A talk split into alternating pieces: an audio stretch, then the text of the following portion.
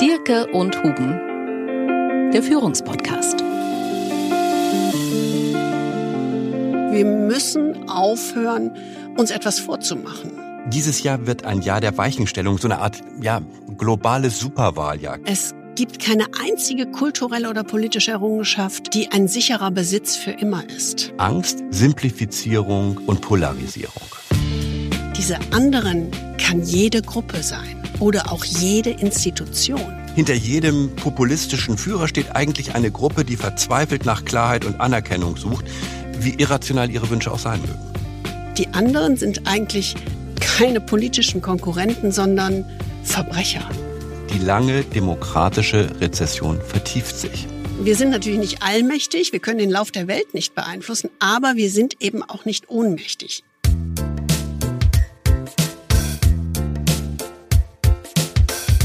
Der Führungspodcast mit Anke Huben und Kai Dierke.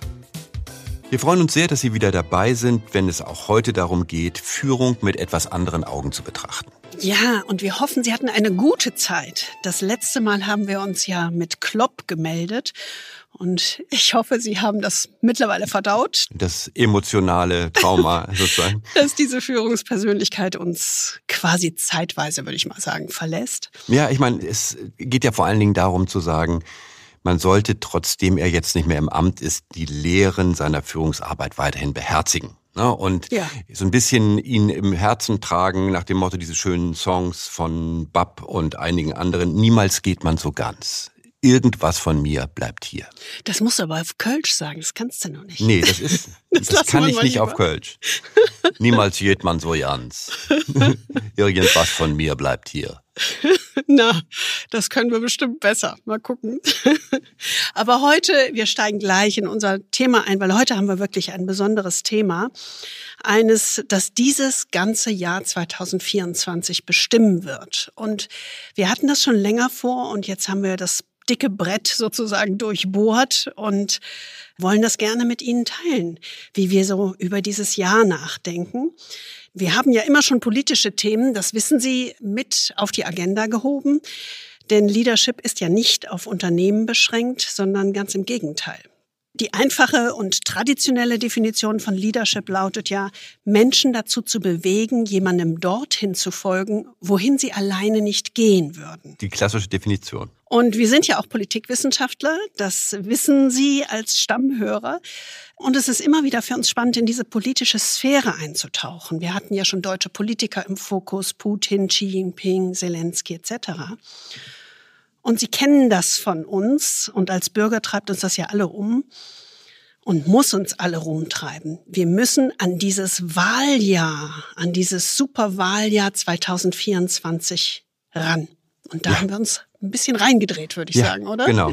Ja, und es ist wirklich ein dickes Brett und es ist natürlich auch wirklich ein ganz besonderes Thema, denn dieses Jahr ist ja wirklich, wenn man es global betrachtet, ein ganz besonderes Jahr. Dieses Jahr wird ein Jahr der Weichenstellung, so eine Art ja, globales Superwahljahr, könnte man sagen. Mhm. So ja. viele Menschen wie nie zuvor werden weltweit zu Wahlen aufgerufen. Also insgesamt 4,2 Milliarden Menschen in 76 Ländern werden wählen. Tja. Das ist eine ganze Menge. Also praktisch, Milliarden. ja, praktisch die Hälfte der Weltbevölkerung. Auch acht der zehn bevölkerungsreichsten Staaten der Welt. Also, wir wissen alle, es gibt Wahlen in den USA, 340 Millionen Einwohner. Es gibt äh, in der Europäischen Union Europawahlen mit 450 Millionen. Indonesien mit 280, Pakistan hat schon gewählt mit 240 Millionen, Mexiko 130 Millionen und dann gibt es auch noch in Deutschland mit seinen 80 Millionen Einwohnern Landtagswahlen und Kommunalwahlen und äh, das summiert sich dann so ein bisschen auf äh, und da muss man diese, ich sage mal, diese demonstrative Scheinwahl in Russland mit 144 Millionen Menschen doch gar nicht dazu rechnen. Also es sind viele. Also es ist ein Jahr, das kann man ja eigentlich so sagen, dass die politischen Geschicke der Menschheit und damit natürlich auch unsere auf Jahre, wenn nicht Jahrzehnte prägen wird. Also eigentlich könnte man ja sagen, wow, das ist eine gute Nachricht, so ein Superwahljahr. Mhm. Und auf den ersten Blick äh, ist das ein historisches Jahr für die Demokratie. Aber halt nur auf den ersten. Gabor Steingart hat den globalen Wahlmarathon so ein bisschen irritierend als Festival der Demokratie bezeichnet. Aber das stimmt ja nicht so ganz. Das stimmt, glaube ich, leider wirklich nicht so ganz. Ja, auf den ersten Blick sieht es vielleicht so aus, als hätte Francis Fukuyama mit seiner These vom Ende der Geschichte recht gehabt. Das haben wir alle geliebt. Ne? Haben wir alle Diese geliebt, Aussage. 89, 90, Ja. genau. So diese Aussage, am Ende läuft es dann doch äh, in der Geschichte alles darauf hinaus, dass die liberale Demokratie sich überall durchsetzt. Mhm. Also Hegels Weltgeist reitet in Richtung Demokratie. Das klingt gut. Ja, Wenn da nicht Zu gut. dieses, ja, zu gut, wenn da nicht dieses dicke, fette Aber wäre. Wenn man mal einen genaueren Blick wagt, sieht das Jahr ja eigentlich ganz anders aus. Es ist nicht ein Festival der Demokratie, sondern ein Triumphzug vermutlich. Man muss kein Prophet sein, um zu sagen, es könnte ein Triumphzug der illiberalen Demokratie sein. ja, genau. So ein Hexensabbat von Populisten, Illiberalen und Pseudodemokraten.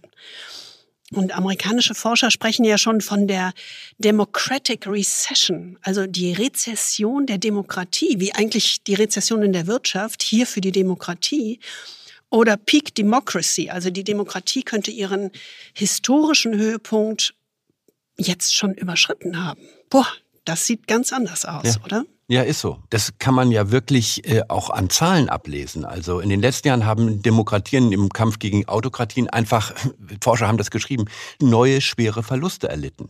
Ja, Mhm. also die Ja. wirkliche Geschichte dieser Demokratie im Niedergang dreht sich eben nicht um ein bestimmtes Datum oder eine bestimmte Katastrophe, sondern es sind eben langfristige Veränderungen über Zeit. Und da zeigt sich eben leider ein klarer Trend. Schon 2021 war das 16. Jahr in Folge mit einem Rückgang der weltweiten Freiheit. Oh. Dieser amerikanische Think Tank Random House hat damals geschrieben, die lange demokratische Rezession vertieft sich. Genau, dieses Jahr könnte ja tatsächlich zum Festival werden für Demokratieverächter, die die demokratischen Wahlen tatsächlich für ihre Zwecke missbrauchen, um an die Macht zu gelangen und dann die Demokratie von innen auszuhöhlen und für ihre antiliberalen Ziele zu missbrauchen. Ja, genau. Und wir haben das ja in den letzten Jahren schon gesehen. Da ist ja ein ganzes Panoptikum von solchen illiberalen Führern an die Macht gekommen. Trump in den USA, Bolsonaro in Brasilien, Modi in Indien. Wieder mal Putin erwähnen wir gar nicht als klarer Autokrat, aber auch Milei in Argentinien. Das sieht zwar alles irgendwie weit weg aus, aber wenn man jetzt mal genauer hinschaut, auch hier in Europa gibt es ja einen klaren Trend. Meloni in Italien, Wilders mit der stärksten Fraktion in den Niederlanden, dann Schweden, Finnland Ungarn mit Orban und am Rande Europas Erdogan. Also die Liste dieser illiberalen Kräfte ist lang und hässlich, muss man einfach sagen. Ja, ich meine, manche wie Trump und Bolsonaro wurden ja tatsächlich abgewählt, was sie natürlich selbst bestreiten. Genau. Ich habe heute tatsächlich gelesen, dass Bolsonaro Putsch-Szenarien gegen Lula hatte, Ja. um die Wahl nicht anzuerkennen. Also Genau. ganz ähnlich wie Trump in einer anderen Variante. Aber für 2024 sieht es schon wirklich kritisch bis beängstigend aus. ne? Die Wahlchancen von Trump sind ja wirklich unerträglich hoch. Wirklich unerträglich. Ja, obwohl man ja weiß, was man erwartet jetzt. Genau. Also, ich jetzt meine, ist ja alles ersten, klar, oder? Bei der ersten Wahl konnte man ja noch sagen, wir haben von nichts gewusst. Ja. Aber jetzt weiß man, worauf man sich einlässt. Das finde ich einfach zum Verzweifeln. Ja, und Modi wird auch in Indien gewinnen. Putin wird bleiben, ist gar keine Frage. Und auch für die Europawahl rechnen ja viele Beobachter mit einem deutlichen Zuwachs der rechtspopulistischen Parteien.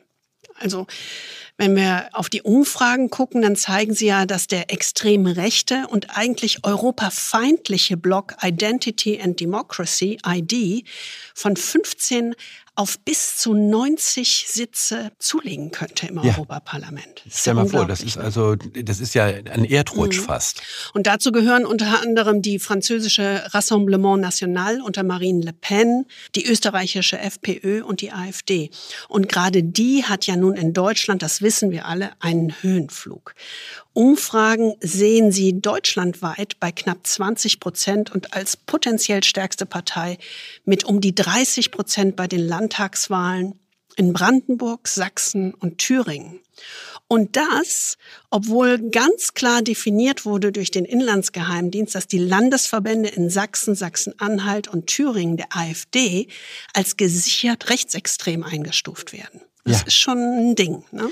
Nein, das ist nicht nur ein Ding, Da sind die sondern es Grenzen ist wirklich, verwischt. das ist wirklich eine beängstigende Entwicklung, vor allen Dingen auch in der Geschwindigkeit. Ne? Ja. Das muss man wirklich sagen. Und deswegen widmen wir ja auch diesem ganzen Thema illiberale Demokratie und Populismus jetzt mal eine Folge unseres Podcasts. Denn das ist, glaube ich, ein Thema, mit dem sich jeder als Bürger und auch als Führungskraft auseinandersetzen muss. Natürlich wollen wir uns mit diesem Thema nicht parteipolitisch auseinandersetzen und wir wollen auch keinen Valomat ersetzen, sondern wir gehen einfach von einer grundlegenden Perspektive aus, die sagt, die Populisten und ihre Parteigänger machen diese VUCA-Welt, in der wir heute leben müssen, nur noch unsicherer, risikoreicher und gefährlicher. Auch wenn sie das Gegenteil behaupten. Ja, ich glaube, das ist genau der Ausgangspunkt. Das war ja die Diskussion, die wir als Startpunkt hatten. Um als Führungskraft und als Bürger in dieser bedrohlichen Welt besser navigieren und umgehen zu können, müssen wir ja die innere Dynamik dieser globalen Welle von Populismus und Illiberalität besser verstehen. Denn genau in dieser inneren Dynamik oder in dieser, dieser verunsicherten Welt müssen Unternehmen in ja erfolgreich agieren können. Also muss ich auch mehr verstehen, um darin handeln zu können. Und da macht es dann eben auch einen Unterschied. Ne? Also wenn es wirklich dazu kommt, so wie der Politikwissenschaftler Herfried Münkler das beschreibt, dass die Zukunft der Welt im Grunde eine sogenannte Pentarchie ist, also ein Mächtegleichgewicht von fünf Mächten, die im Grunde global dominieren, aber vier von diesen Mächten eigentlich totalitäre oder illiberale Regime sind, also USA, China, Indien und Russland. Und Europa ist im Prinzip die fünfte Macht und äh, da sieht man eben auch diese Entwicklung.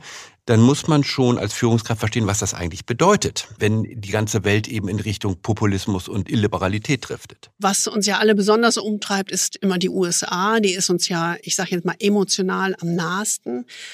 Und es ist schon die Frage, die im Raum steht, was, wenn für uns Europäer das absolut Ungeheuerliche geschieht und Trump tatsächlich für eine zweite Amtszeit gewählt wird. Und danach sieht es ja aus. Ja. Und in den USA geht ja schon zumindest bei liberalen Amerikanern die Angst um. Man merkt das so in Kommentaren. Der Robert Keegan, ein angesehener Publizist, hat in der Washington Post äh, neulich einen wirklich aufsehenden erregenden Artikel geschrieben mit dem Titel A Trump Dictatorship is increasingly inevitable.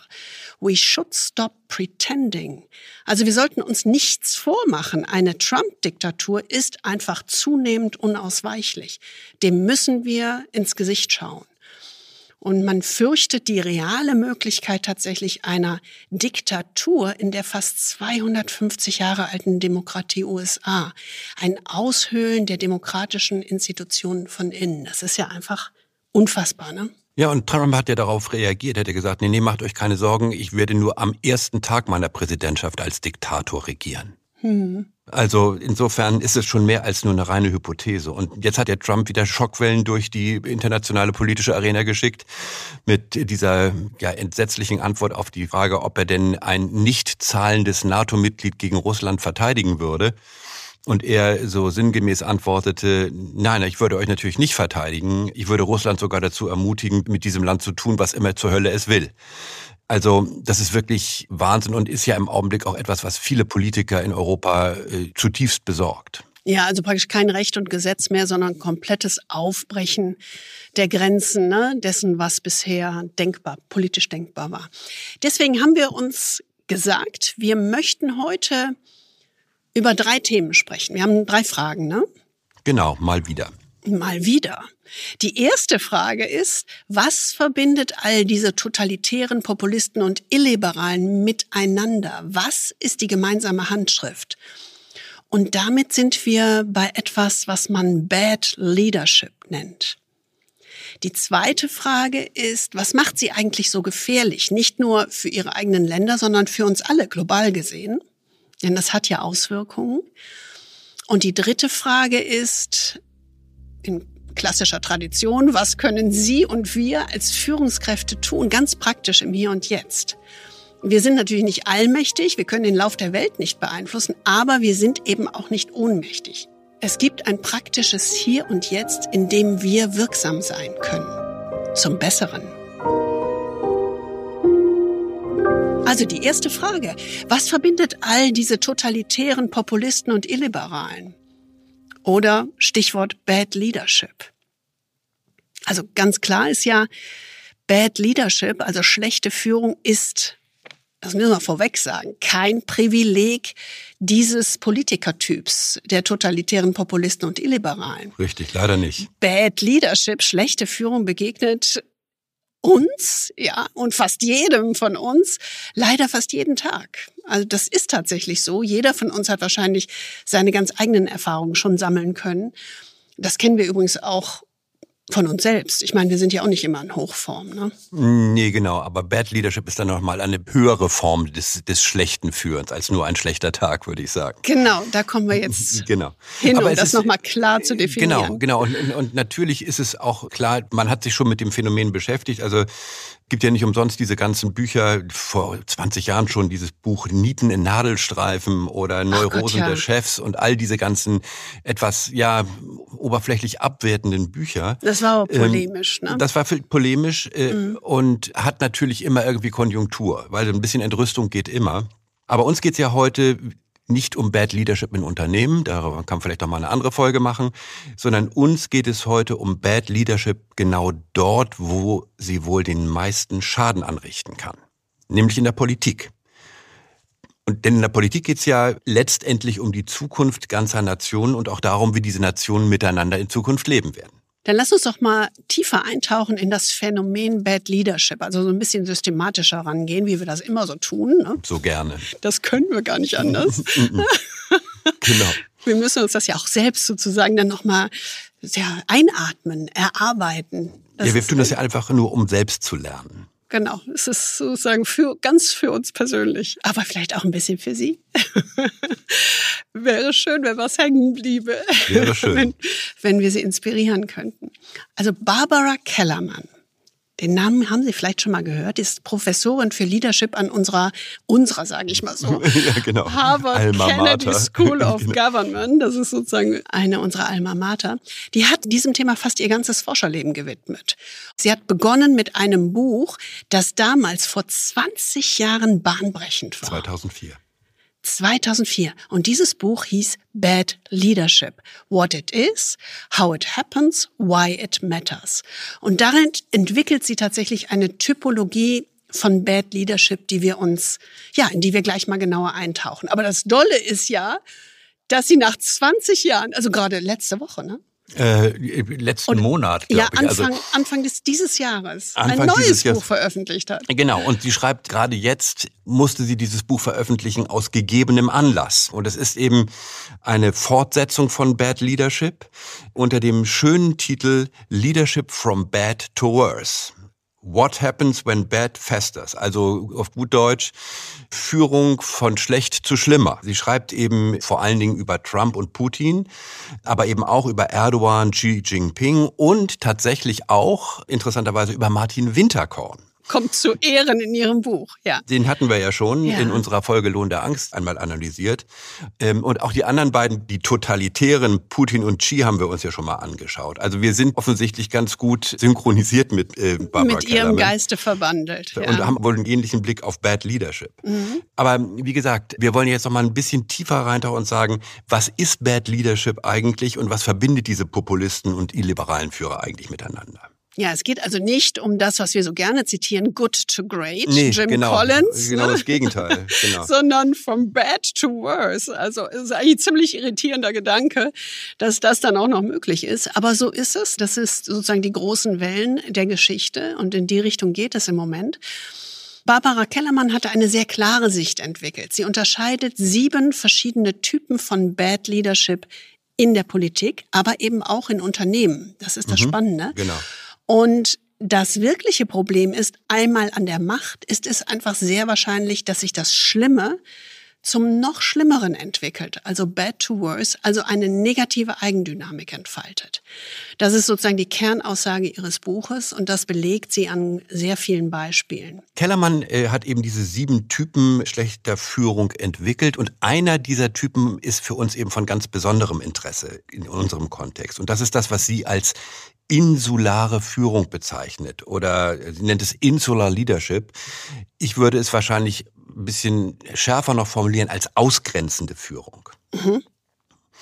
Und sie definiert das so, dass sie sagt, der Anführer oder zumindest einige seiner Anhänger verschlechtern oder missachten systematisch und gezielt das Wohlergehen der jeweils anderen derjenigen, die außerhalb ihrer Parteigruppe, Organisation oder Gemeinschaft stehen. Lass uns das mal genauer anschauen, was die Fundamente dieser ausgrenzenden Führung sind. Und, Trommelwirbel, es sind natürlich drei. Ja. Das erste Fundament ist die Angst oder Not kennt kein Gebot.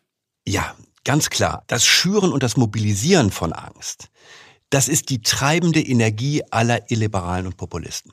Deswegen ist es ja auch so, dass wir in diesen wirren und konfliktträchtigen Zeiten, die man so als Perma-Vocation bezeichnet, deswegen haben die auch in diesen Zeiten so eine Hochkonjunktur. Die Menschen haben ja Angst vor allem Möglichen im Augenblick und die, alle Studien, die man liest, zeigen das. Sie haben Angst vor Krieg, sie haben Angst vor Verlust, sie haben Angst vor sozialem Abstieg, vor Statusverlust, vor abgehängt werden, Angst vor Fremden, Angst davor, von irgendwelchen Eliten betrogen zu werden, einfach Angst vor der Zukunft, weil die Zukunft so unsicher und unvorhersehbar ist wie nie zuvor. Also Angst ist sozusagen so wie die innere Triebkraft von dieser Form von schlechter Führung. Ja, und wir haben das ja in einem unserer Podcasts über Winterkorn mal genannt, Management bei Angst. Also das ist auch manchen Unternehmenslenkern nicht fremd oder fern. Das ist ganz klar. Aber hier gucken wir auf die politischen Populisten. Und die schüren ja gezielt Angst und machen sie für sich nutzbar. Sie formen in ihrer Anhängerschaft ja so etwas wie ein, ich nenne es mal Angstkollektiv, in dem sich die individuellen Ängste durch gegenseitige Bestätigung immer weiter hochschaukeln. Und das ist natürlich nützlich, denn es begründet und stärkt die Macht der Bad Leaders. Die spielen mit dieser, ich nenne das jetzt mal Eigendynamik der Angst im Kollektiv. Genau. Angst, und das haben wir ja schon früher beschrieben, ist eine neurophysiologische Supermacht, kann man das eigentlich nennen. leider ja, leider ja. So ist das tatsächlich. Es ist wirklich eine Supermacht. Es ist ein fest verdrahteter Überlebensmechanismus in unserem Gehirn. Darüber haben wir schon ganz häufig gesprochen. Sie erinnern sich an das Amygdala, den emotionalen Teil in unserem Gehirn, der das rationale Denken ausschaltet und kapert und unser Handeln auf drei animalische Grundmuster reduziert, also Fight, Flight und Freeze. Und damit spielen diese Populisten. Ja, sie spielen eben mit der, mit so einer Art Angsterregung. Peter Sloterdijk, der Philosoph, hat das ja mal so schön beschrieben. Gesellschaften sind Erregungskollektive. Ach, das, der hat immer also, so gute Begriffe. Erregungskollektive. Erregungskollektive. Aber das ist eben auch das die Gefahr. Sehr gut. Äh, ja. Das, das, das ist die große Gefahr. Und natürlich spielen auch Medien mit ihrem Fokus auf negative Nachrichten da durchaus eine unrühmliche Rolle. Denn Medien befördern eben durch diesen Negativity Bias, wenn man so sagen will, diese kollektive Angsterregung und sind sozusagen Investoren in diese Angsterregung. Mhm. Ja, durch die bloße Zugehörigkeit zu einem solchen Angstkollektiv steigt der Mensch mehrere Stufen auf der Leiter der Zivilisation herab. Das ist dieses, du verhältst dich, wenn du Einzelperson bist, anders als im Kollektiv. Und irgendwo hatte ich das mal gelesen, in seiner Vereinzelung war der Mensch vielleicht ein gebildetes Individuum, in der Masse ist er ein Barbar. Das heißt ein Triebwesen. Und damit verändert sich natürlich vollständig dein Verhaltensmuster. Ja, genau. Ich meine, das ist schon eine Weisheit, die Schiller äh, beobachtete, der darüber diese schöne Zeilen schrieb. Jeder, sieht man ihn einzeln, ist leidlich, klug und verständig. Sind sie in corpore, gleich wird euch ein Dummkopf daraus. ja. ja, also. Ja, ähm, es beschreibt genau das Gleiche. Es ist Im genau Kollektiv das, also, verändert genau, sich das. Genau. Bei uns Menschen als sozialen Wesen kann eben gerade Angst so eine Art rauschhaftes Wir-Gefühl auslösen, mhm, mhm, wenn wir das Gefühl haben, individuell oder als Kollektiv bedroht zu sein. Das kommt eben einfach noch aus der Zeit, als wir als Clans oder Stämme durch die Savannen streiften und im Grunde akuter physischer Bedrohung ausgesetzt waren. Ja, und diese sozusagen existenzielle Angst, die machen sich eben Bad Leaders tatsächlich zunutze. Und deswegen in Zeiten der Angst und Bedrohung suchen wir den Schutz von Autoritäten. Ron Heifetz, Harvard-Professor, haben wir auch schon häufig zitiert. Auch Kennedy School, genau. Auch Kennedy School hat sehr klar gesagt, in times of complexity, we turn to authority. Das ist so, wir wenden uns Autoritäten zu. Das ist wie so ein Automatismus, der uns erlaubt, mit unserer Angst besser umzugehen. Mhm. Und genau diese Autorität bieten Bad Leaders. Sie schaffen und bestärken einerseits Angst, Und zugleich bieten sie das Versprechen, dass nur sie die Überwindung der Angst garantieren und das Überleben sichern können. Das ist ja das Gemeine. Ne? Sie schüren die Angst und sie bieten das Heilsversprechen. Ja, exakt, genau. Und deswegen ist eben eines dieser Kernelemente von Bad Leadership, die Angst ins Zentrum des Politischen zu stellen. Also Angst wird in das Zentrum des Politischen gestellt und die Menschen werden über Angst und Emotionen manipuliert. Und diese Manipulation führt eben dazu, dass diese Gefühle zur Legitimierung uneingeschränkter Macht missbraucht werden. Also wir kennen alle den alten Satz, Not kennt kein Gebot. Und wenn die Bedrohung nur groß genug ist, muss die Machtfülle des Führers, der Führungsgruppe oder der Partei eben auch so groß sein, also potenziell unbegrenzt, um genau diese große Bedrohung zu beseitigen. Das ist das Brutale. Das heißt ja auch, alle Einschränkungen von Macht, die die liberale Demokratie ja ausmachen im Kern, also Meinungspluralismus, Rechtsstaatlichkeit, Gewaltenteilung, Bürgerrechte und so weiter, die werden zu bedrohlichen Barrieren gegen die kollektive Notwehr gegen eine existenzielle Bedrohung. Exakt. Sie machen quasi eine angemessene Reaktion des Bad Leaders auf diese Bedrohung unmöglich. Sie schränken ihn in seine Handlungsweise ein. Also müssen sie weg. Oder zumindest so weit ausgehöhlt werden, dass sie keine Einschränkung der politischen Handlungsfähigkeit für einen Bad Leader mehr darstellen. Und deswegen ist das existenziell für einen Bad Leader, das auszuhöhlen von innen. Genau, das ist existenziell, weil damit kann dann natürlich auch dieser Bad Leader Machtstrategien verfolgen, die eigentlich nur seinem eigenen Vorteil nutzen. Mhm. Und sich zugleich, und das ist eben das Interessante, zugleich aber als wohlwollender, beschützender, grandioser Führer inszenieren. Ne? Und dieses Muster sieht man ja überall, das sieht man bei Putin in Reinkultur. Das sieht man aber auch bei Orban, bei Erdogan und auch unter Trump, die im Prinzip einfach sagen, ich muss mich über diese institutionellen Grenzen hinwegsetzen, weil die Bedrohung ist so groß. Das ist total interessant, dass du im Grunde ist das ein, ich nenne das jetzt mal ein Systemmerkmal dieser äh, Populisten, dass sie aufgrund dessen, dass sie diese Angst schüren, dass sie ihre Handlungsfähigkeit in diese Richtung wirklich aufrechterhalten wollen, indem sie von innen die Demokratie aus aushöhlen müssen. Genau. Um möglichst dominant und klar gerichtet aufzutreten. Also es muss uns einfach klar sein, das ist die Folge. Das ist nicht sozusagen ein bisschen Schmuck am Nachthemd, sondern in die Richtung muss es für einen Populisten gehen. Die IT-Leute würden sagen, it's a feature, not a bug. Ja, denn das sichert das Überleben. Also das Schüren und das Beschützen, nenne ich das jetzt mal, vor Angst. Damit haben wir aber noch ein zweites Merkmal, das die Kellermann beschreibt, Barbara Kellermann. Das zweite Fundament ist die Simplifizierung oder terrible Simplificateur. Ne, wir leben ja in einem Zeitalter der Weltfremdheit. Das ist ein und, schöner Begriff, oder? Ich liebe ah, Ja, wir lieben den Philosophen Odo Marquardt und der hat das so ganz wunderbar auf den Punkt gebracht. Wir leben in einem Zeitalter der Weltfremdheit.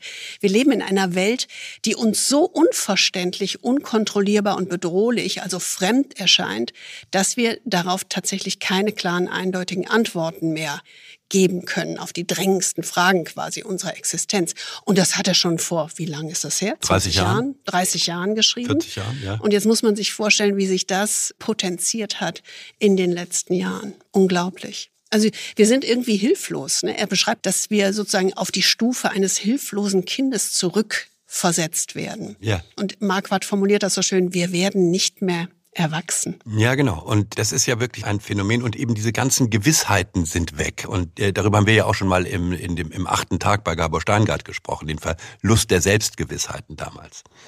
Ja, dieser Verlust der Selbstgewissheiten, diese Antwortlosigkeit oder auch Hilflosigkeit, Tja, das befördert natürlich Populisten und Illiberale. Denn sie haben diese wunderbar einfachen und klaren Antworten aus ihrer Sicht wunderbar. Sie bieten sich als Welterklärer an, die uns eine Eindeutigkeits- und Wirksamkeitsillusion vermittelt. Aber das ist natürlich nur Schein. Gian Pietro Petriglieri, Leadership-Professor in INSEAD, der hat einen guten Artikel darüber geschrieben und hat das darunterliegende psychologische Phänomen sehr gut auf den Punkt gebracht. Denn er schreibt in dem Artikel, To distressed people in troubled times, the least rational leaders make the most sense. Das klingt irgendwie paradox. Also für sorgenvolle Menschen in unsicheren Zeiten macht der am wenigsten rationale Führer den meisten Sinn. Brutal, ne? Das ist brutal, aber es ist so und es ist wirklich eine ganz faszinierende Lektüre, mal zurückzugehen auf das, worauf sich Gian Pietro da bezieht, nämlich auf den Text Massenpsychologie und Ich-Analyse von Sigmund Freud aus dem Jahr 1922. Das ist echt lesenswert. Mhm. Ja, das ist ein Referenzpunkt. Und wir sind da mal eingetaucht. In diesem kleinen Buch untersucht Sigmund Freud tatsächlich die psychologische Wirkung, die Massen oder Kollektive auf den Einzelnen haben können. Also der Einzelne als Teil eines Kollektivs. Und seine Befunde sind tatsächlich so aktuell wie vor 100 Jahren. Das ist unglaublich. Ne? Ja, und ich meine, man muss sich nur überlegen, heute hast du ja auch noch diese ganzen virtuellen Kollektive. Also Social Media ist nichts anderes als eine digitale Masse. Mhm. Ja, das passt sehr gut, genau. Also Volksmann Freuds Analyse haben Gruppen oder Kollektive eben eine fatale Wirkung auf die einzelnen Mitglieder. Das Kollektiv verstärkt die Emotionen und schwächt quasi das rationale Denken seiner Mitglieder. Ne? Also das können wir uns auch gut vorstellen. Kollektive bringen Menschen dazu, sich in gemeinsamer Angst zu bestärken oder sich an einem gemeinsamen Glauben zu berauschen, anstatt gemeinsam eine rationale Lösung der Probleme zu suchen. Oder Freud drückt das auch so sehr schön aus. Er schreibt, die Massen haben den Wahrheitsdurst nie gekannt. Schön. Genial. Ne? Die Massen haben den Wahrheitsdurst nie gekannt. Sie fordern Illusionen, auf die sie nicht verzichten können. Das Irreale hat bei ihnen stets den Vorrang vor dem Realen. Da bezieht er sich eben auf Kollektive. Und schon in den 20er Jahren, muss man sagen. Ne? Aber weil das eben so ist, weil das Irreale stets den Vorrang vor dem Realen hat, wie er schreibt, deswegen genau folgen eben Kollektive nicht demjenigen als Führer, der die Realität möglichst klar beschreibt und realistische Lösungen anbietet, sondern genau dem, der ihre irrealen Wünsche und Ideale am besten und am eindeutigsten verkörpert. Das ist ein reines Emotionsspiel. Das ist ein reines Emotionsspiel und hat mit wirklichen Lösungssuchen nichts zu tun. Es ist eigentlich Illusionsuchen, nicht Lösungssuchen. Und deswegen ist es eben auch so interessant, wie Barbara Kellermann das beschreibt. Bad leaders require bad followers in dem Sinne. Ja, also diese Populisten brauchen eben diese Followers, diese Anhänger, die diesen irrationalen Glauben folgen. Das ist ja ihre Kernaussage auch schon bei Bad Leadership. Sozusagen, Bad Leadership ist ohne Followership ja gar nicht möglich. Ne? Sie denkt immer beides zusammen. Genau, schlechte Führer sind ohne schlechte Anhänger nicht denkbar. Also hinter jedem populistischen Führer steht eigentlich eine Gruppe, die verzweifelt nach Klarheit und Anerkennung sucht, wie irrational ihre Wünsche auch sein mögen. Mm, also die Führer bedienen diesen illusionären Wunsch nach Klarheit. Die Welt wäre quasi wieder in Ordnung und im Einklang mit dem Ideal, wenn, ja, wenn bloß Beispielsweise nehmen wir mal das Beispiel der AfD, das Migrationsproblem in Deutschland mit maximaler Härte abgestellt würde. Oder wenn Deutschland aus der EU austreten würde. Ne, so klare Lösungen. Ja, und dann eben ja noch überhöht von wegen Umvolkung und ähnliche Dinge. Äh, mhm. Aber man muss eben und das hilft. Man muss ja nur mal schauen, was dann diese populistischen Anführer mit ihren Ländern machen. Also ein wunderbares Beispiel ist ja Brexit unter äh, Boris Johnson, der aus meiner Sicht auch ein populistischer Führer war. Und da kann man sehr gut beobachten, was die Folgen so einer irrationalen und gefühlsgetriebenen Politik sind. Ja, das Spannende ist ja, ich habe gerade eine Studie gelesen des Kieler Instituts für Weltwirtschaft. Mhm. Und die haben genau das bestätigt, dass populistische Anführer schlecht für die Wirtschaft sind. Also sie haben sich 120 Jahre der jüngsten Geschichte angeschaut und 51 populistische Regierungen weltweit, darunter eben auch Trump, unter die Lupe genommen. Und die Ergebnisse sind ökonomisch tatsächlich verheerend. Sie haben gesagt, ungefähr zwei bis drei Jahre nach der Machtübernahme setzte der ökonomische Niedergang ein. Das ist genau der Punkt. Ja. Dieser langfristige Blick tatsächlich eher in die andere Richtung geht oder der Trend als in das, was versprochen wird geht from bad to worse, ne? wie Barbara Kellermann schreibt. Aber wie gesagt, es ist eben genau das, was wir sagten. Die Anhänger suchen eben keine rationale Lösung ihrer Probleme, ne? sondern sie suchen eben diese Illusion, die ihren Idealen möglichst weitgehend entspricht.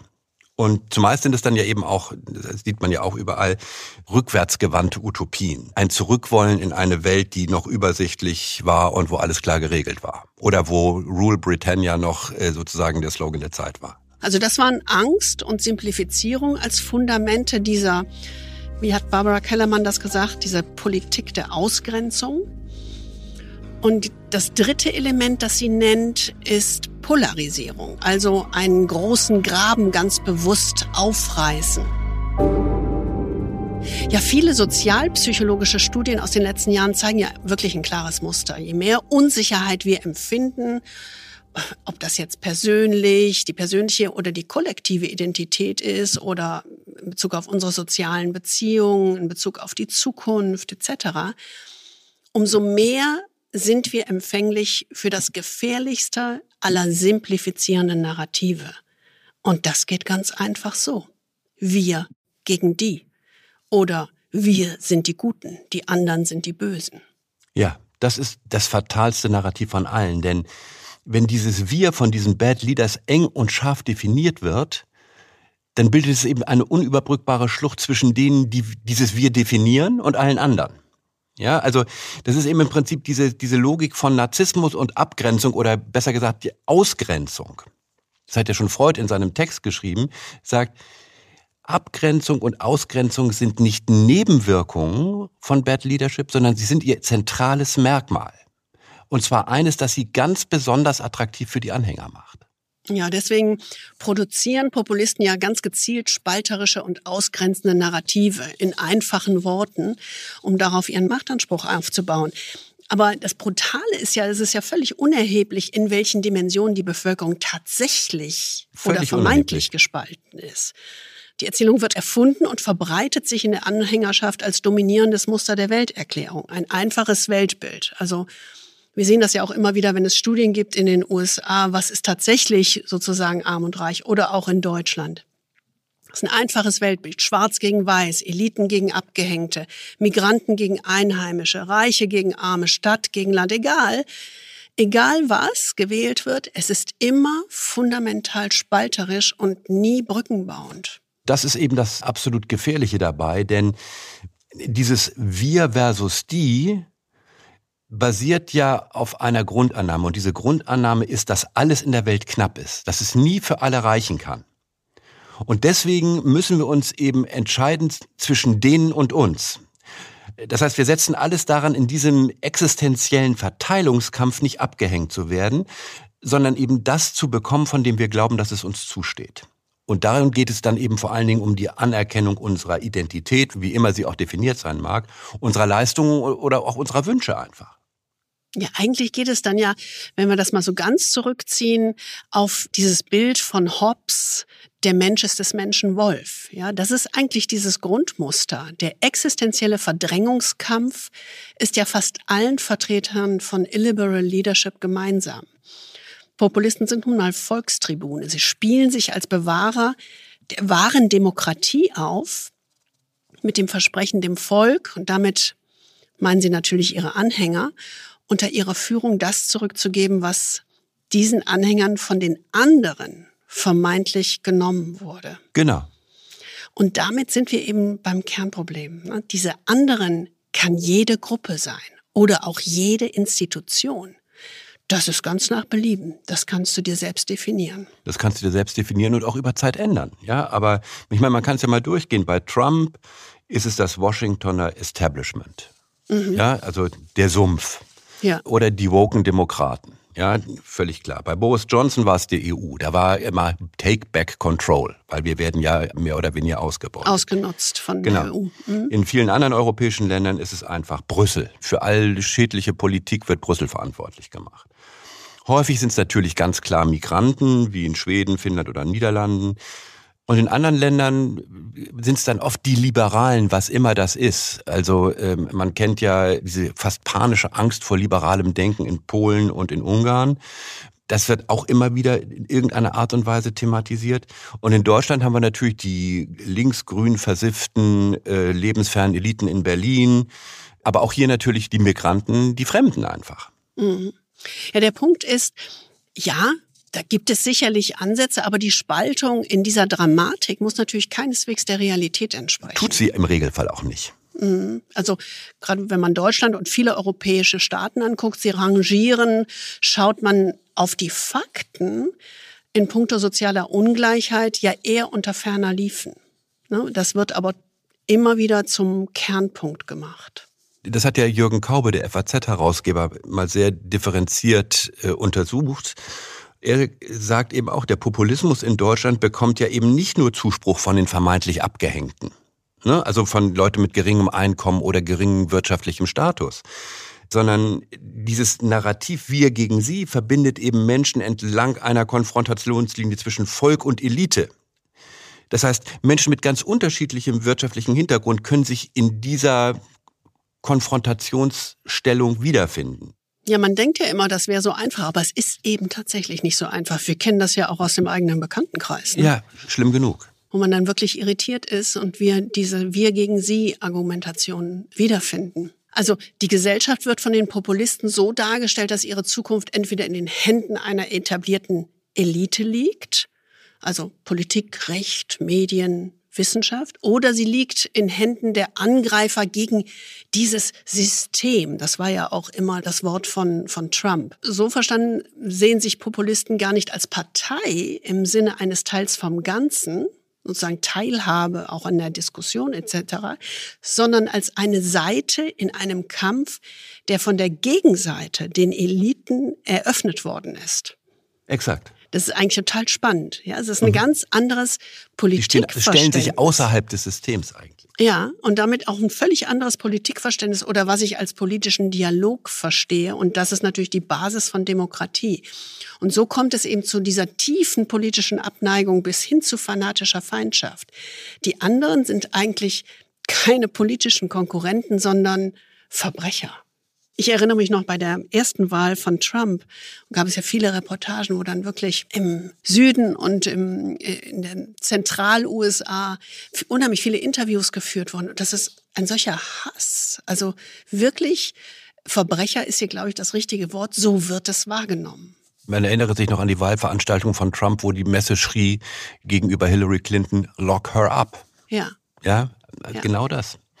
Das sind eben genau diese drei Säulen, die diese ausgrenzende Führung, Bad Leadership charakterisieren. Angst zum einen, Simplifizierung und Polarisierung. Auf diesem Fundament errichten eigentlich Populisten ihre Macht. Mhm. Und ihr gemeinsames Wesensmerkmal dieser drei Dinge ist eben die Ausnutzung des kollektiv Irrealen und Irrationalen.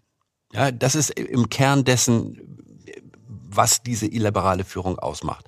Ja, mit der Dynamik, diese emotionalen Dynamik innerhalb eines Kollektivs zu arbeiten, das ist schon deren Kerntreiber, ne? Genau. Wenn man darauf schaut, dann muss man wirklich wohl sagen, dass Friedrich Nietzsche recht hatte mit diesem berühmten Wort, Wahnsinn bei Individuen ist selten, aber in Gruppen, Nationen und Epochen ist es die Regel.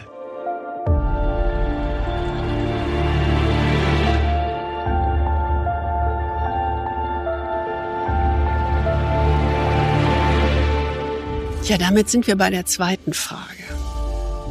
Also einmal, was ist das Fundament von Bad Leadership, aber was macht denn die Populisten so gefährlich? Oder wir könnten es auch anders formulieren. Die zweite Frage beschäftigt sich mit der Axt am Fundament unseres Zusammenlebens. Denn Populisten sind ja nicht einfach anderer Meinung, sie sind bekennende Systemsprenger. Das ist das ja. Kernthema, genau. was wir eben auch schon so ein bisschen angedeutet haben. Das macht sie so gefährlich, denn sie greifen ganz unabhängig von den ganzen Parolen die zwei elementaren Grundpfeiler unseres demokratischen Zusammenlebens an.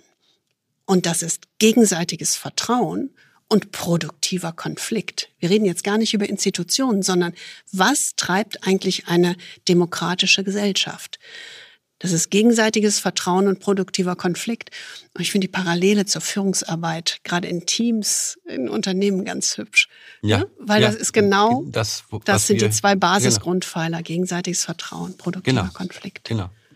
Das sind diese beiden Kernelemente und in diesen populistischen Erregungs- oder Angstkollektiven, wie wir es genannt mhm. haben, darüber hat der Soziologe Klaus-Peter Japp geforscht und der sagt, man findet sich darin eben wie in religiösen Sekten oder bei Ultras im Fußball in so einer Art bedingungsloser Gegnerschaft zusammen. Also ist ja im Sport und in fanatischen Religionen kommt ja Kooperation nicht in Betracht. Mhm. Denn das Spiel hat seinen Sinn im Grunde nicht im vertrauensvollen Kooperieren oder im konstruktiven Kompromiss, sondern genau im Gegeneinander, im Nicht-Kooperieren und in der Kompromisslosigkeit. Ja, und das ist hier wieder genau bei den Populisten die Verweigerung des Abrückens von ihren irrealen Idealen. Ja, ich meine, was wir eben auch schon gesagt haben, der Kern aller Gesellschaften ist ja Vertrauen. Und je komplexer, unübersichtlicher und unsicherer Gesellschaften werden, umso wichtiger ist Vertrauen. Exakt. Wir kennen das ja aus unserer Arbeit mit Führungsteams in großen Unternehmen. Gegenseitiges Vertrauen ist wie ein Schmiermittel der Zusammenarbeit, denn es reduziert die soziale Komplexität. Wie anstrengend ist das, wenn man sich nicht gegenseitig vertraut?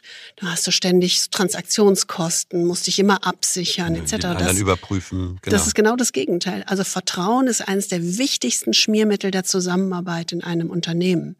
Deswegen muss eine Führungskraft da so stark rein investieren.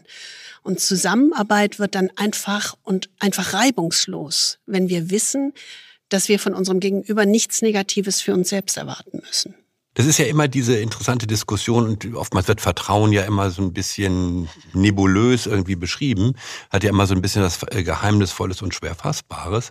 Aber wir arbeiten ja immer mit dieser ziemlich pragmatischen Matrix des Vertrauens und die funktioniert ja immer sehr gut eigentlich. Und die besagt ja im Grunde Folgendes. Wir vertrauen anderen, wenn vier Dinge gewährleistet sind. Erstens, wenn wir wissen, dass er oder sie die Kompetenz hat, das zu tun, was er tut. Ja, also er kann oder sie kann das einfach. Die zweite Säule ist, dass er oder sie sich in der Verpflichtung fühlt, zu tun, was er oder sie verspricht.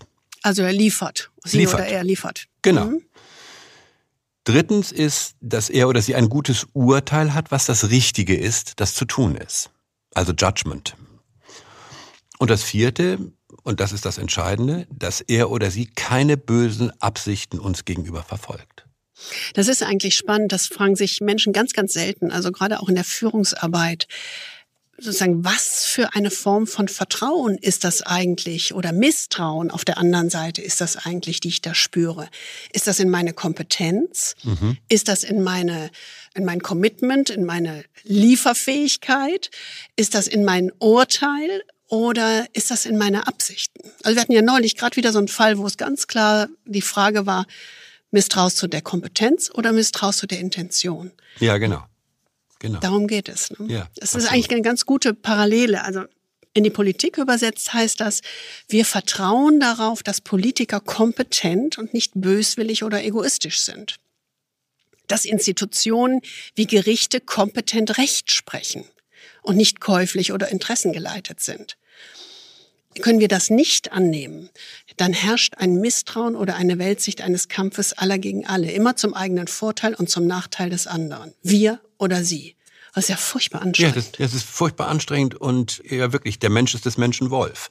Und das ist brutal. Und in diesem Sinne ist es eben so, dass Populismus das Fundament des Vertrauens existenziell angreift. Nämlich mit diesem immer wieder benutzten Instrument der bösartigen Unterstellung, dass das ganze System mit allen seinen Institutionen und Vertretern faul, verrottet und korrupt ist. Also dieser systematische dieses Verdachtsäen, dass das ganze System eigentlich ein unlauteres System ist.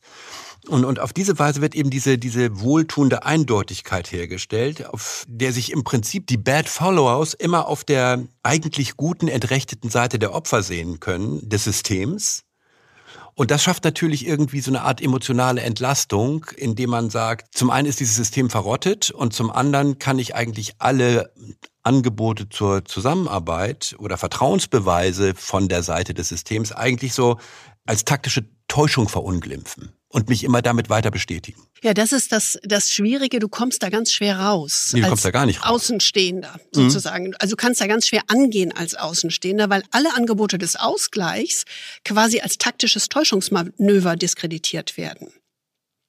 Und damit kann es keinen produktiven Konflikt geben. Denn jedes ausgleichende Aufeinanderzugehen wird zum existenziellen Risiko. Ja, und damit wird deutlich, Populismus legt hier die Axt an die zweite Säule der liberalen Demokratie, den produktiven Konflikt. Interessanterweise ist es ja so, dass Konflikt enorm wichtig ist. Ist einem sonst vielleicht gar nicht so bewusst. Aber der große liberale Soziologe Ralf Dahndorf hat vor 60 Jahren in einem sehr interessanten Buch, das heißt Gesellschaft und Demokratie, das sehr, sehr gut beschrieben. Er hat gesagt, die liberale Gesellschaft basiert im Wesentlichen auf drei fundamentalen Prinzipien. Freiheit, Gleichheit und, ja, Konflikt. Damit beschreibt er etwas, was wir ganz stark immer in dem Thema Zusammenarbeit im Unternehmen, im Team, in der Matrix etc. aufnehmen, wo wir sagen, Konflikt ist der Motor für Zusammenarbeit. Ohne produktiven Konflikt geht es nicht. Nee, genau. Und so schreibt es eben auch Dahrendorf für die liberale Demokratie die liberale Gesellschaft. Er sagt, dass Konflikt ein produktiver Treiber jeder liberalen Gesellschaft ist. Konflikt ist damit die Anerkenntnis, dass es keine einzige Wahrheit gibt. Die Anerkennung des anderen in seiner Andersartigkeit und das gemeinsame Ringen um das gemeinsam Beste. Dass der andere anderer Meinung ist, ist nicht ein Problem, sondern die Voraussetzung für die gemeinsame Weiterentwicklung.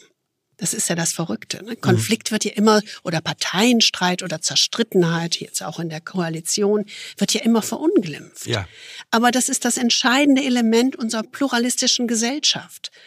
Natürlich kann man Dinge besser und anders machen und mit Konflikt anders umgehen, aber Konflikt brauchen wir. Und die Parallele, ich habe es schon angedeutet, ist bei der Führungsarbeit ist wirklich unverkennbar. Auch da steht der produktive Konflikt neben dem Vertrauen als ein Treiber für konstruktive Zusammenarbeit. Und bei der Demokratie ist es für das konstruktive Zusammenleben. Konflikt ist unbequem. Konflikt ist unbequem, weil er Vielfalt bedeutet. Und es gibt ja offensichtlich so ein menschliches Streben zu Harmonie, aber Harmonie ist eben Einfalt. Und das ist gefährlich, denn Harmonie bedeutet eigentlich zu behaupten, dass es nur eine einzige Wahrheit gibt, der sich alle anderen unterzuordnen haben. Und das ist genau dieser Punkt, der so entscheidend ist. Populisten verweigern sich eben diesem produktiven Konflikt durch bösartige, kann man sagen, durch bösartige Kommunikationsstrategien. Ja, man muss ja nur mal es sich antun, ein paar Talkshows anzuschauen, dann kann man immer wieder das gleiche Muster beobachten. Den Populisten geht es eigentlich nicht um den konstruktiven Streit, sondern vielmehr darum, einem konstruktiven Streit aus dem Wege zu gehen, also sich nicht stellen zu lassen sozusagen. Ja, also da wird dann sozusagen in diesen Diskussionen wird erstmal die Kompetenz und die Absichten des Diskussionspartners in Frage gestellt oder anderer Politiker. Es wird das irgendwie so voller Entrüstung das andere Argument zerstört und das Gegenüber wird herabgesetzt, dominiert, diskreditiert. Also das ist ja, es ist ja alles ein, ein, ein großer kommunikativer Destruktivismus, der da passiert. Das stimmt. So Probleme werden grotesk überzeichnet, alternativ alternative Fakten werden aufgetischt. Alternative Fakten, ne? Gott, das haben wir mit ja. Trump das erste Mal gelernt. genau. Verschwörungsdenken wird verbreitet, die Stimme des Volkes genutzt. Ob es denn die Stimme des Volkes ist, ist ja noch die Frage. Ja, alles um die Legitimität des Gegenübers zu, zu untergraben. Ne?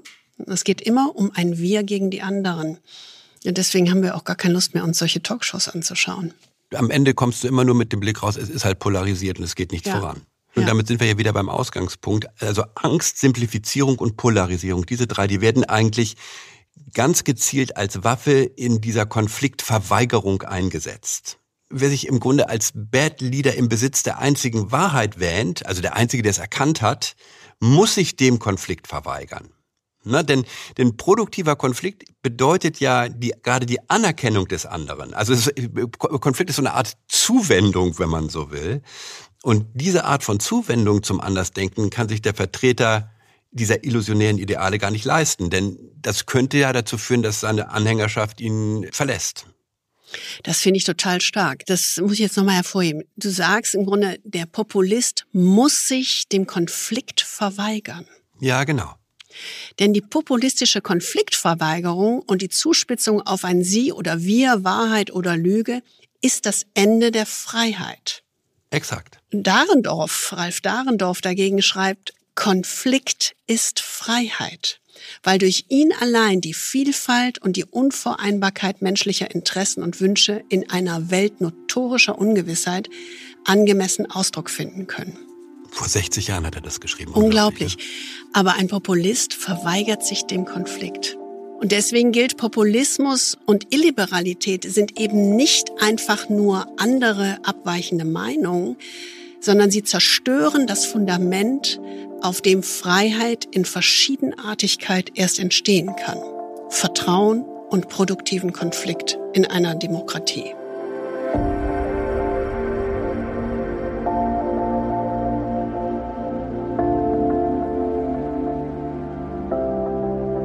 Ha, jetzt sind wir bei der dritten Frage. Ja, das ist immer diese Frage, was können wir denn tun? Was können Sie und wir als Führungskräfte tun? Ganz praktisch im Hier und Jetzt. Oder anders ausgedrückt, get up, stand up. Ja, oder auf gut Kölsch, Arschhu, Zeng auseinander. ja, das darfst du sagen. Ich als Düsseldorferin kann natürlich. Ja, und ich als Kölsch. Hamburger auch nicht wirklich. Aber nee. mein Kölsch ist zu schlecht. Aber ich meine, eins ist klar, die Zeiten sind so unsicher wie selten zuvor in unserem eigenen Erlebnishorizont. Ähm, ich habe jetzt gerade wieder so eine Studie gelesen über das Krisengefühl der Deutschen. Das war im Prinzip noch nie so hoch, wie es in dieser Zeit jetzt gerade ist. Man muss auch wirklich sagen, unser Zusammenleben, unser liberales Zusammenleben ist bedroht von Populisten im Innern wie im Außen. Wir haben sie in Deutschland und um uns herum. Absolut. Ja. Und deswegen ist es einfach auch keine Option, jetzt einfach beiseite zu stehen. Und zwar weder als Führungskraft noch als Bürger. Man sieht es ja, so, so langsam beginnen ja auch Führungskräfte aktiv in diesen Diskurs einzugreifen. Ja, man hört jetzt vermehrt so Stimmen der wirklich von großen Unternehmensführern, äh, CEOs von DAX-Konzernen, Wirtschaftswissenschaftlern. Und ihre gemeinsame Botschaft ist ja ganz klar, der Populismus, und manchmal wird ja auch die AfD direkt genannt, bedroht unser Zusammenleben und unseren Wohlstand. Populistisch Parolen sind nicht die Lösung, sondern sie vergrößern tatsächlich das Problem ist gut, dass das immer mehr auf die Agenda von Wirtschaftsführern kommt und auch die große Welle von Demonstrationen gegen die AfD sind ja ein ermutigendes Zeichen dafür, dass Menschen auf die Straße gehen, um unsere Demokratie gegen Antidemokraten zu verteidigen. Also ja. gut. Gute Entwicklung, aber wir haben ja uns die Frage stellen wollen, was sollten wir tun, also wir ganz persönlich, um einen persönlichen Beitrag zum Besseren zu leisten? Also ich finde, der erste große Schritt ist, wir müssen aufhören, uns etwas vorzumachen. Mhm. Also nach dem Motto, das ist ja alles nicht so schlimm, das ist nur eine Normalisierung. Andere Länder haben ja auch so 20 bis 30 Prozent rechtes Wählerpotenzial. Ne? Wir reden das ja so ein bisschen runter. Also das ist beim, habe ich auch ab und zu mal zu Anfang gedacht. Heute ist das anders. Ich finde, wir müssen aus der Geschichte lernen und uns unbequemen Wahrheiten stellen. Also lass uns doch mal sammeln. Was wären denn so wichtige Punkte? Für mich ein ganz persönlich wichtiger Punkt ist wirklich diese Erkenntnis, es gibt keinen automatischen Sieg des Guten ich war immer so, so, so ein Anhänger der Just World Hypothesis, wie die Psychologen das so schön nennen. Also mhm.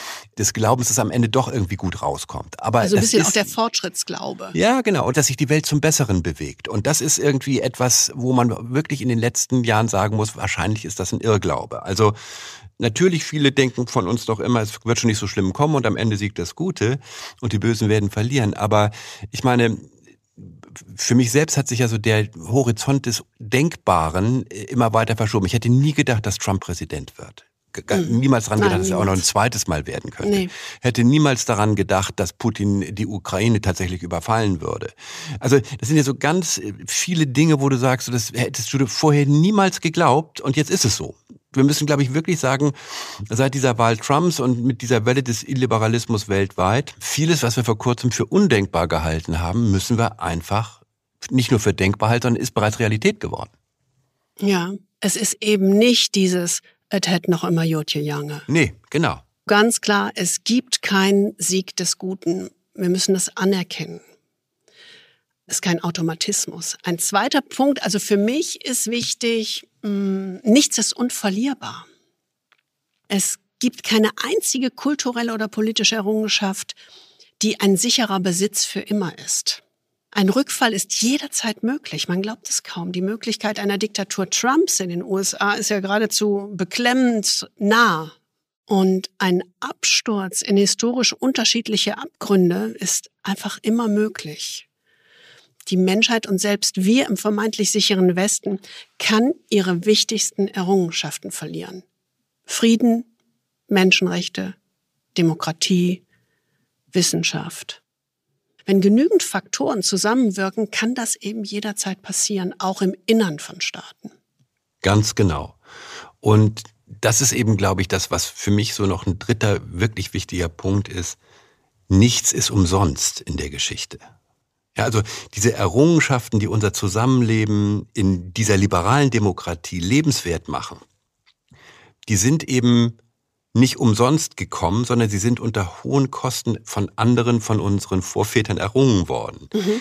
Nicht nur das Erringen ist nicht umsonst, sondern auch der Erhalt ist nicht umsonst. Also ich sage mal, unsere Demokratie hat für uns, ich sage es mal, Verteidigungsausgaben. Ja, also und diese Verteidigungsausgabe für die Demokratie, die wir selber zu zahlen haben, ist eben zumindest mal der Aufwand für das eigene persönliche Engagement zur Verteidigung und noch geringer, aber genauso wichtig, der Verzicht auf die eigene Bequemlichkeit. Die drei Punkte war, es gibt keinen Sieg des Guten, nichts ist unverlierbar und nichts ist ohne Kosten oder mhm. umsonst. Genau. Und was das konkret bedeutet, ist, das hat der bekannte US-Historiker Timothy Snyder gut äh, auf den Punkt gebracht. Er hat unter dem Eindruck der ersten Regierungszeit von Donald Trump ein, ja, ein recht bemerkenswertes und zugleich ziemlich verstörendes kleines Buch geschrieben. Das heißt On Tyranny, 20 Lessons from the 20th Century. Das liegt bei uns immer rum, immer genau. zugriffsbereit. Ne? So ein ganz kleines Büchlein. Genau. Ja muss man sich mal angucken. Ist wirklich gut. Und das enthält Gebote für den Einzelnen im Umgang mit Populisten und Illiberalen. Die sind eben auch so schön wie Imperative formuliert. So, nur mal so zum Beispiel, do not obey in advance. Stand out. Defend institutions. Believe in truth. Investigate. Contribute to good causes. Und so geht es weiter. Es sind ja. insgesamt 20 mhm. und es ist wirklich sehr, sehr lesenswert. Ist mhm. Es ist wirklich sehr, sehr lesenswert. Und sehr es, inspirierend. Es ist sehr inspirierend und es gibt einem mal so eine Art, wie soll ich sagen, so ein Tableau, wie man den inneren Widerstand organisieren kann, um es vielleicht mal so zu sagen. Gerade mit Blick auf die Zukunft ist das ja entscheidend. Aber wenn man jetzt mal sagt, okay, 20 ist vielleicht ein bisschen viel, vielleicht kann man doch noch mal sagen, was sind so die drei Haltungen äh, oder entscheidende innere Verfasstheiten, die dazu beitragen können, es diesen Demokratieverächtern und Illiberalen so schwer wie möglich zu machen. Es gibt ja diesen schönen Satz von dem polnischen Schriftsteller Leszek Kolakowski, betrogen werden ist in der Politik keine Entschuldigung. Mhm. Ja? Also die erste Haltung, das ist ja, das liegt mir ja ganz nah. Die erste Haltung könnte sein, Selbstführung praktizieren. Oder in anderer Kurzform Vernunft aufrüsten, im Vokabular abrüsten. Mhm. Eigentlich schön auf den Punkt gebracht. Auch wenn die Zeiten bedrohlich sind und die Zukunft ein unsicherer Ort, kann jeder von uns aktiv daran arbeiten, sich der Angst zu verweigern. Ich habe ja schon häufig Daniel Goleman, den Vater der emotionalen Intelligenz, zitiert. Und sein Kernpunkt gerade beim Thema Selbstführung ist Bring Ratio back in charge. Ja, also lass dich nicht von der Emotion treiben, sondern guck dir die Fakten an. Versuche sachlich zu bleiben. Entscheidend ist, selber zu denken und die eigene unabhängige Urteilskraft zu stärken. Und das heißt, sich nicht von Medien, sozialen Medien, Populisten auf den Haken nehmen zu lassen, sondern dieses, diese Zuversicht und dieser Gestaltungswille, den voranzutreiben. Und wir haben das so unheimlich schön, ich erinnere mich daran, in unserer Akademie, Leadership Academy in Nairobi zitiert, dann nehmen wir natürlich immer Nelson Mandela als des. Als Leader, die, als Good Leader. Als Good Leader und die Identifikationsfigur natürlich dort. Und er hat das wunderbar, diese Haltung, die ich hier gerade beschreibe, so wunderbar in die Worte gebracht. May your choices reflect your hopes, not your fears. Das ist das Erste, Selbstführung das praktizieren. Ja. Vernunft aufrüsten, im Vokabular abrüsten. Die zweite Haltung, und damit gehen wir auf den Blick nach außen, auf andere führen, also andere bewusst führen und eigentlich um jede Seele kämpfen. Ja, denn führen ist ja nicht limitiert auf eine Rolle oder eine Position in der Hierarchie. Das haben wir schon immer wieder mhm. häufig gesagt, sondern führen ist eine Haltung. Und deswegen kann gerade in dieser Situation jeder auch politisch in Führung gehen, wenn man so will. Und das geht ja im eigenen Umfeld los. Also man muss sich ja nur einfach vorstellen, bei einem 20 bis 30 Prozent Wählerpotenzial der AfD zählt eigentlich jeder dritte bis fünfte unter unseren Bekannten oder unter ihren Mitarbeitern oder vielleicht sogar im persönlichen Umfeld dazu. Also es ist nicht Tja. irgendwie eine, ist nicht irgendwie eine Randgruppe, die irgendwo unterm Stein lebt, sondern nee. jeder dritte bis jeder fünfte. Und das darf man einfach nicht vernachlässigen. Und das sind ja auch eben nicht alles Abgehängte und schon gar nicht alles Nazis. Damit würden wir es uns ja viel zu einfach machen, sondern sie sind einfach potenziell unter uns und Mitbürger. Ja, das ist tatsächlich so. Also wir selbst kennen ja, kennen ja wirklich Menschen in unserem Umkreis, die keineswegs abgehängt sind, aber die bedienen sich trotzdem, die haben trotzdem diese Argumentation der AfD oder dann auf der anderen Seite diese typischen Argumente, es wird schon nicht so schlimm kommen. Ne? Genau. Auch hier muss man, ich glaube, sich selbst dazu verpflichten, diesen argumentativ die Stirn zu bieten, auch wenn das nicht immer schön ist. Es macht ja ne? keinen Spaß. Das Nein. macht ja keinen Spaß. Egal wem, egal wann, egal wo. Also da den Mund aufmachen. Das ist nicht bequem. Mhm. Ganz klar. Einfacher wäre es beizupflichten oder in das populistische Lamentieren mit rein zu Mit den Wölfen heulen, ne? ne? Mit den Wölfen zu heulen oder gar nichts zu sagen. Mhm. Ich glaube, das ist genau der Punkt hier. Hier den Mund aufzumachen es geht eben darum, diese Vernunft aufzurüsten. Es war ja sehr schön bei diesen Bauerndemonstrationen seinerzeit, hat ja der Voigtke das so schön mal gesagt, wo die Bauern mit der AfD gemeinsam demonstrierten und der Ministerpräsident Voigtke sagte dann, habt ihr eigentlich mal in das Parteiprogramm geguckt? Die AfD ist für die Abschaffung aller Subventionen. Ja. Also deswegen wäre für Bauern eigentlich der Austritt aus der EU und die, die ganze Abschaffung von Subventionen wäre äh, absoluter Killer. Aber es ist eben nicht rational, was da passiert. Also es geht eben darum, wirklich vernünftig und vernunftvoll und mit Urteilskraft auf das zu schauen, was ist. Und das Zweite ist natürlich auch dieses Vokabular abrüsten. Ne? Das finde ich auch einfach unerträglich. Ich meine, wenn man den Ton der politischen Diskussion im Augenblick anguckt, sei es jetzt in den Medien, im Fernsehen, äh, wo man es wirklich dann äh, sieht, aber auch so selbst in so Qualitätsmedien in Anführungsstrichen wie FAZ oder NZZ, was so die Kommentare von Lesern angeht, denkst du, das kannst du nicht mehr aushalten da ist auch so ein Erregungsniveau erreicht, wo du sagst, das ist einfach unerträglich. Das trieft alles von Häme, Hass, Verachtung und Herabsetzung des politischen Gegners und Unterstellungen der übelsten Art. Also da auch mal so ein bisschen zu sagen, kommt, kommt mal ein bisschen runter und versucht mal ein bisschen diesen Verbalextremismus zurückzufahren. Also das ist dieses Selbstführung praktizieren, ist das Erste. Das andere bewusst führen ist das Zweite. Aber es gibt noch so diese dritte Haltung, die ja auch Timothy Snyder in On Tyranny betont, das ganze System spielen. Also die Parteien fördern und fordern. Es ist ja klar, dass die populistische Ablehnung des Systems vor allem eine Kritik an den Parteien ist.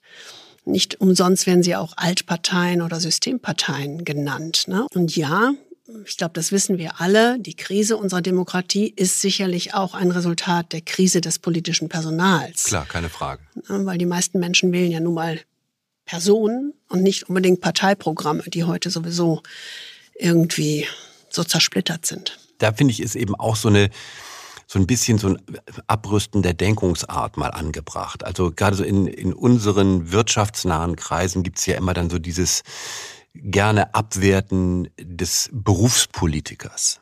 Mhm. Hört man ja immer wieder. Ja, ne? absolut. Äh, also mhm. diese, diese Herabsetzung von Politikern als Berufspolitiker. Und da würde ich einfach sagen, ja, es gibt gute und schlechte Politik. Ja, es gibt vielleicht Politik, die wir zustimmen und Politik, äh, die wir ablehnen, alles klar. Aber ich finde dieses Bashing von Berufspolitikern einfach ehrlich gesagt intellektuell absolut unterkomplex. Ja, gerade von Leuten, die eigentlich denken können. Denn jetzt mal ehrlich, also mir wäre schon recht von einem Berufschirurgen operiert zu werden. ja? ja. Äh, und, und ich würde auch sicherlich einem Berufsklempner den Vorrang vor einem Amateurklempner geben. Also diese Abwertung von Politik als Beruf finde ich eigentlich eine wirklich schlimme Sache, weil das eben auch so eine Verunglimpfung mit sich bringt. Und das finde ich einfach unangemessen. Natürlich sind die gut oder schlecht, aber als solche ist das kein Problem. Der Berufsstand sozusagen ja, wird ja genau. verunglimpft. Genau. Ja, äh, absolut richtig. Also ein kompetenter Berufspolitiker ist mir deutlich lieber als ein inkompetenter Gelegenheitspolitiker. Ja? Genau. das ist ja völlig absurd. Also wir sollten eigentlich alles tun, um zu helfen, das Berufspolitiker zu fordern und zu fördern, sie weiter zu professionalisieren und sie in ihrer Arbeit für die Demokratie zu unterstützen. Egal, ob wir ihre politische Auffassung teilen oder nicht. Aber sie sozusagen bestimmen ja und treiben ja den politischen Dialog und damit auch den produktiven Konflikt voran. Ja, und wir brauchen einfach Profis. Die Welt ist zu schwierig für Amateure. Das ist ein gutes Wort. Wir brauchen Profis.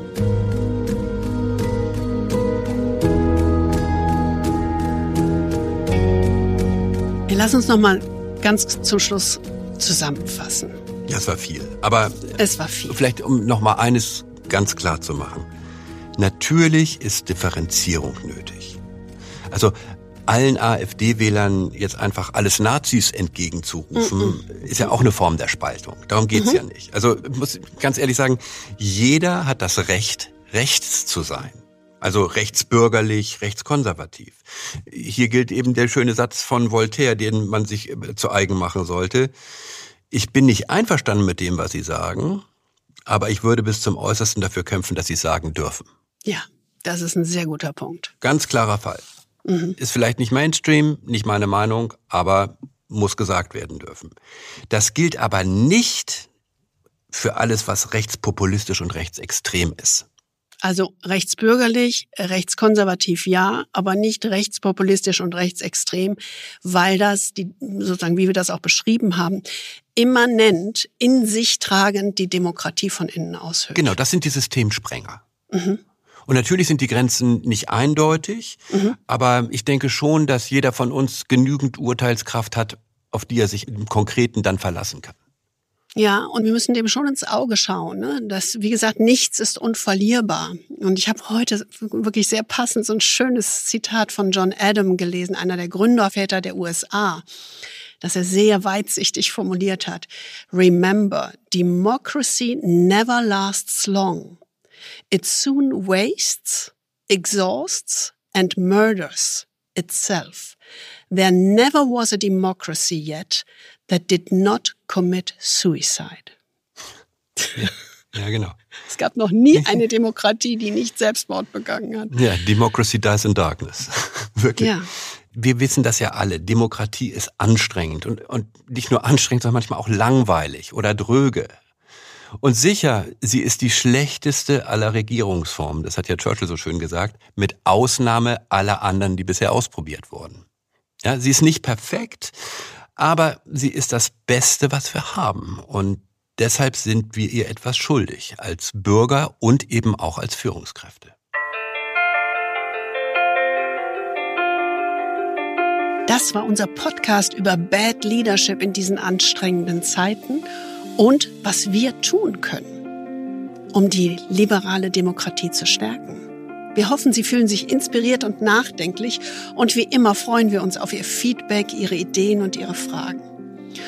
Und vielleicht auch Ihre Ideen, was wir tun können, um Vertrauen und produktiven Konflikt als Basis unserer Freiheit wieder zu stärken.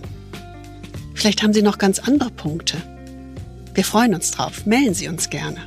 Und gerne erinnern wir auch nochmals an unser Leadership-Programm Souverän, das Ende April in die nächste Kohorte startet. Da geht es ja darum, ihren inneren Kompass zu definieren, sich bewusster selbst zu führen und auch so die eigenen unproduktiven Routinen nachhaltig zum Positiven zu verändern. Und wenn Sie Lust haben, dabei zu sein, Gerade, es ist eine einmalige Gelegenheit, gerade ist einer der zwölf Plätze wieder frei geworden, weil alle Teilnehmer lieber im September in der nächsten Kohorte dabei wäre. Also, wenn Sie Interesse haben, mit uns in Berlin zu sein, um an der Selbstführung zu arbeiten, melden Sie sich einfach.